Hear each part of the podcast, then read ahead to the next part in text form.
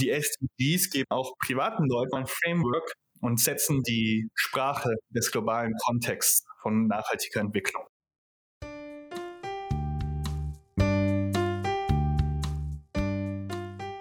Hallo und herzlich willkommen zu 5 Minuten Management, dem Podcast von Dreikon Management Consultants, in dem es heute um das Thema Sustainable Development Goals, kurz SDGs, gehen soll.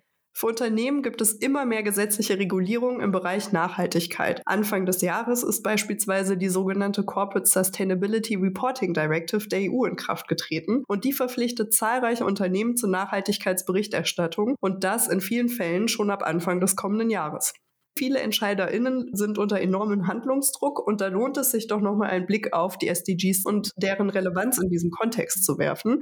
Dafür ist heute mein Kollege Max Klaassen zu Gast. Hallo Max, schön, dass du da bist. Hallo Franziska.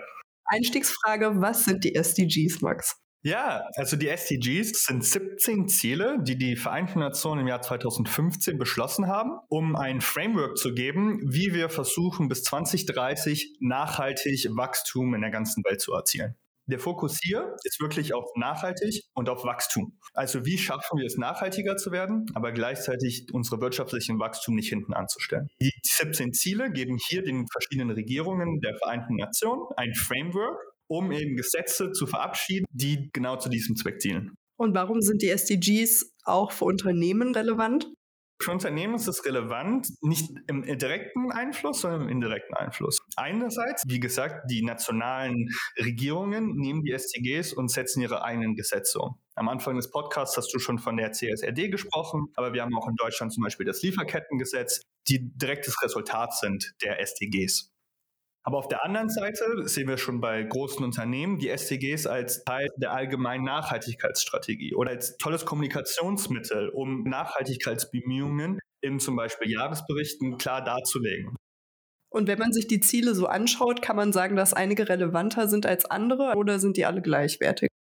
Das kommt natürlich sehr drauf an, in was für eine Industrie das Unternehmen unterwegs ist. Wir bei Dreikon haben natürlich einen Fokus auf die Chemie- und Pharmaindustrie. Und da würde ich vor allem das Ziel 7, bezahlbare und saubere Energie, und das Ziel 13, Klimaschutz und Anpassung, als die kritischsten Ziele nennen. Die Chemieindustrie ist unglaublich energieabhängig und dadurch ist eine Energiewende zu erneuerbaren Energie unablässlich. Auf der anderen Seite ist die Chemieindustrie immer noch sehr abhängig von fossilen Brennstoffen und wir kennen all die Auswirkungen von fossilen Brennstoffen auf unser Klima und dahingehend ist es auch dort super wichtig, in der Chemieindustrie anzusetzen, um den Beitrag zu leisten, um den Klimaschutz eben zu erreichen. Hast du denn persönlich ein liebstes SDG? Also ich selber bin ein großer Fan von ähm, dem Ziel 11, nachhaltige Städte und Gemeinden, da ich ein Fahrradfahrer bin und mir die Verkehrswende schnell wünsche. Ja, die können wir auf jeden Fall gut gebrauchen. du hast gesagt, die Sustainable Development Goals sind 2015 beschlossen worden und sollen die Nachhaltigkeitsentwicklung bis 2030 grundlegend prägen. Das heißt, wir haben jetzt ungefähr Halbzeit. Aus deiner Sicht, was ist denn in der Zeit passiert oder erreicht worden?